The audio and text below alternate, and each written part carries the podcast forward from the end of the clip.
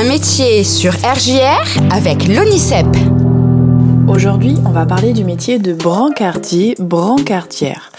Alors le brancardier, la brancardière prend en charge les patients qui ne peuvent pas se déplacer seuls depuis leur chambre ou l'accueil d'un établissement hospitalier jusqu'au bloc opératoire, au service radiologie, au laboratoire.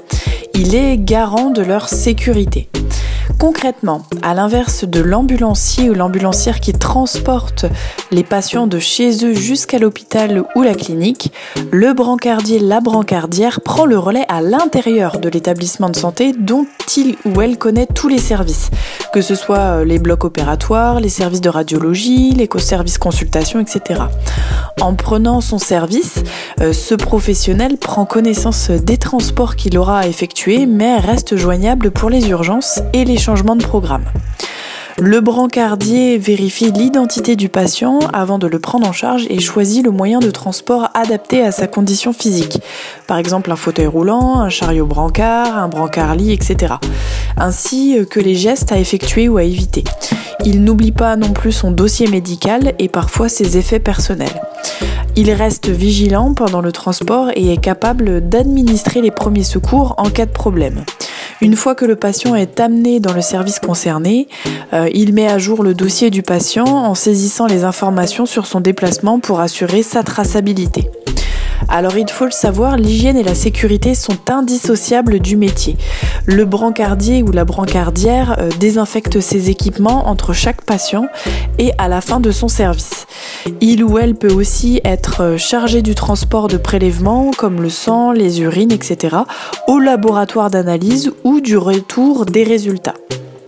Côté compétences, alors il faut être rigoureux, ponctuel et fiable. On doit pouvoir compter euh, sur le brancardier, la brancardière au sens propre comme au sens figuré, puisque les patients s'en remettent à lui pour les transporter avec douceur et précision. Euh, il ou elle connaît les gestes pour faire passer euh, sans heurts un blessé de son lit à un fauteuil roulant ou à un brancard par exemple. Il maîtrise les soins de première urgence en cas de problème, euh, doit aussi avoir une bonne résistance physique et morale pour arpenter l'hôpital pendant des heures, manipuler des personnes et des chariots qui sont parfois lourds et faire face à la douleur, voire à la détresse de certains patients. Euh, il faut le savoir aussi et le noter, le brancardier, la brancardière est le dernier contact du patient avant de se rendre au bloc opératoire. Et dans ce moment particulier qui peut être angoissant pour le futur ou la future opérée, le brancardier, la brancardière est aussi là pour le rassurer. Il peut être amené à véhiculer les mêmes patients plusieurs fois dans les couloirs euh, du centre hospitalier. Alors le brancardier travaille souvent en duo avec un coéquipier et euh, en relation avec tous les services de l'hôpital ou de la clinique qu'il connaît dans les moindres recoins. Il a une bonne mémoire, le sens du travail en équipe et un bon relationnel. Pour accéder au métier, il n'y a pas de diplôme requis pour devenir brancardier brancardière. Alors la formation se fait généralement en interne.